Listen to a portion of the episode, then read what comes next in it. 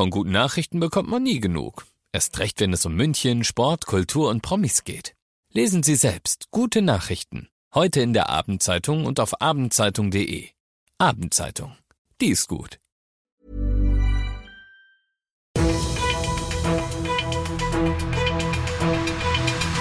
95 5 Charivari, das München Briefing, Münchens erster Nachrichtenpodcast.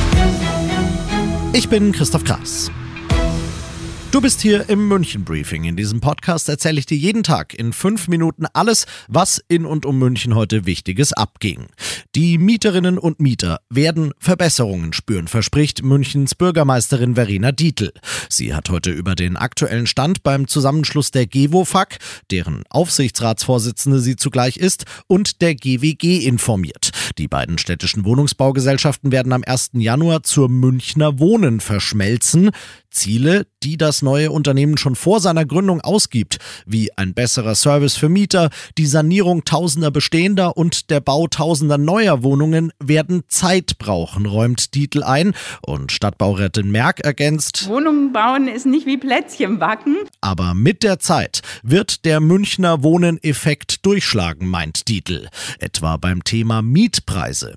Denn eine Mietenstopp-Verlängerung für die rund 150.000 Mieter, die die Münchner Wohnen haben wird, ist in der Mache und könnte auch noch darüber hinaus wirken. Ich bin optimistisch und hoffe natürlich, dass der Münchner Stadtrat nächste Woche auch beschließt, dass wir den Mietenstopp fortführen. Ich finde gerade jetzt in diesen Zeiten können wir auch unsere Mieterinnen und Mieter nicht belasten. Sie sind genauso belastet von den ganzen Krisen, von der Inflation, die uns gerade alle beschäftigt. Und ich sehe uns als städtische Wohnungsbaugesellschaft auch in der Verantwortung. Wir sind damit auch Vorbild, den generellen Mietpreis in München nach unten zu drücken, weil wir es können es den Münchnerinnen und Münchnern nicht zumuten. Ich hoffe, mein Vermieter hat das gerade auch gehört. Was soll einem in einer sicheren Stadt wie München schon passieren, vor allem wenn man zu viert ist? Antwort nix, außer man begegnet einer noch viel größeren Gruppe. Vier Jungs aus Starnberg zwischen 16 und 17 sind gestern Abend in der von der Tannstraße am Odeonsplatz unterwegs, als ihnen 15 bis 20 andere, zum Teil vermummte junge Männer entgegenkommen. Sie fordern Geld und Wertsachen und das mit Nachdruck. Mindestens einer der Räuber ist bewaffnet, er zeigt eine Pistole vor und droht damit, sie im Zweifelsfall auch einzusetzen. Viel Aufwand und Personal für eine Beute von am Ende nur knapp über 100 Euro. Mehr ist ist nicht zu holen. Die Räuberbande haut danach ab und wird jetzt von der Polizei gesucht, die um Hinweise bittet. Alle weiteren Infos dazu gibt's auf charivari.de.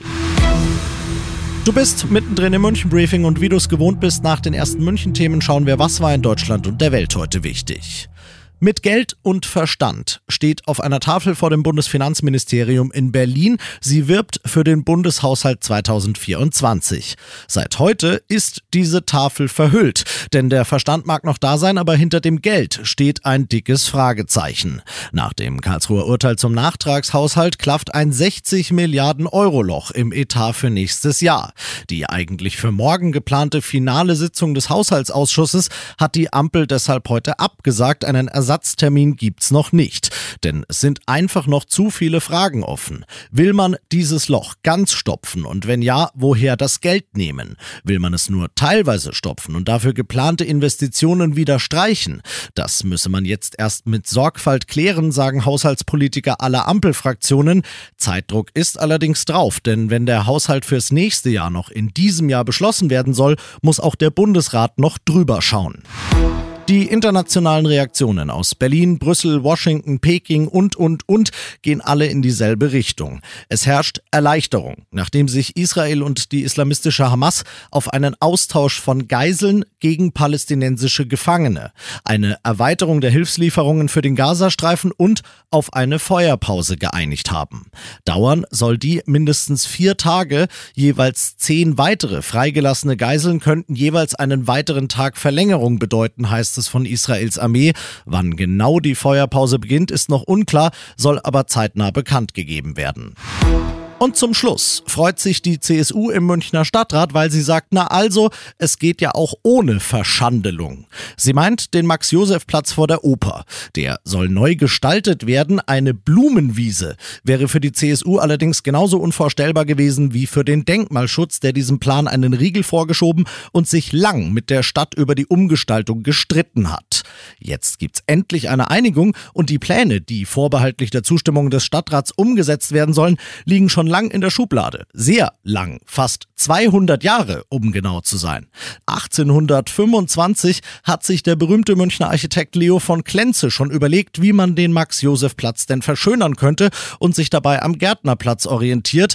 Heißt, Klassisches Design, ein paar Gehwege, ein paar Bäume, von nichts zu viel. Diese Idee soll es jetzt also werden. Wie das mal aussehen soll, wenn's fertig ist, das siehst du auf der Charivari Facebook-Seite. Ich bin Christoph Kreis, mach dir einen schönen Feierabend.